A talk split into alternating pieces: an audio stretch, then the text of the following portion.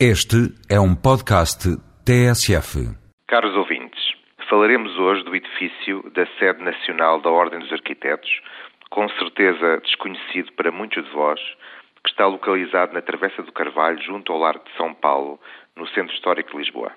Esta é uma área da cidade que, após o terremoto de 1755, foi objeto de profunda reforma urbana com projeto do arquiteto Carlos Mardel e por iniciativa dos irmãos de Sebastião José de Carvalho e Melo, mais conhecido por Marquês de Pombal e responsável político pela reconstrução de Lisboa. Aliás, a Travessa do Carvalho evoca o nome da sua família. As instalações da Ordem ocupam o antigo edifício dos Banhos de São Paulo, classificado como imóvel de interesse público. Construído entre 1850 e 1868, estava originalmente destinado a diversos tratamentos com águas termais.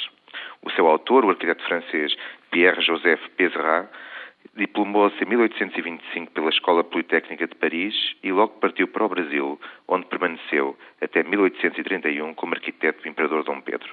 Veio para Portugal em 1840, contratado pela Câmara Municipal de Lisboa, desenvolvendo diversos projetos de arquitetura e de engenharia. Lecionou também na Escola Politécnica de Lisboa, mais tarde Faculdade de Ciências, onde foi responsável pelas respectivas obras. Para além dos banhos de São Paulo, foi autor do antigo matador municipal, do aqueduto sobre a Ribeira de Carenque e de projetos de saneamento básico para a capital.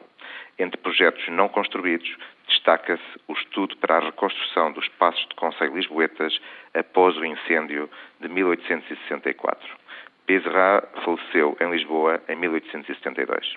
Ora, o edifício dos Banhos de São Paulo é um sóbrio edifício neoclássico, cujo pórtico de entrada saliente com uma pequena colunata demonstra a sua vocação urbana e coletiva.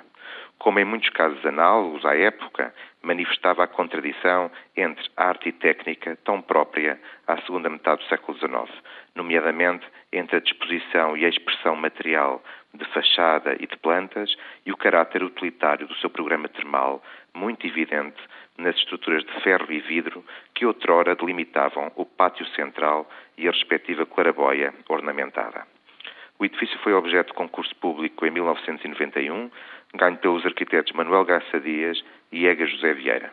O seu interior foi então profundamente remodelado até 1994 para acolher os diversos serviços da Ordem dos Arquitetos. Manteve, porém, muita da autenticidade matricial, nomeadamente no novo pátio central, que é gerador dos restantes espaços, bem como em alguns dos componentes originais, como é o caso da chaminé das antigas caldeiras de aquecimento das águas termais. As áreas públicas do edifício são visitáveis entre as 10 e as 19 horas de todos os dias úteis. Esperamos a vossa visita.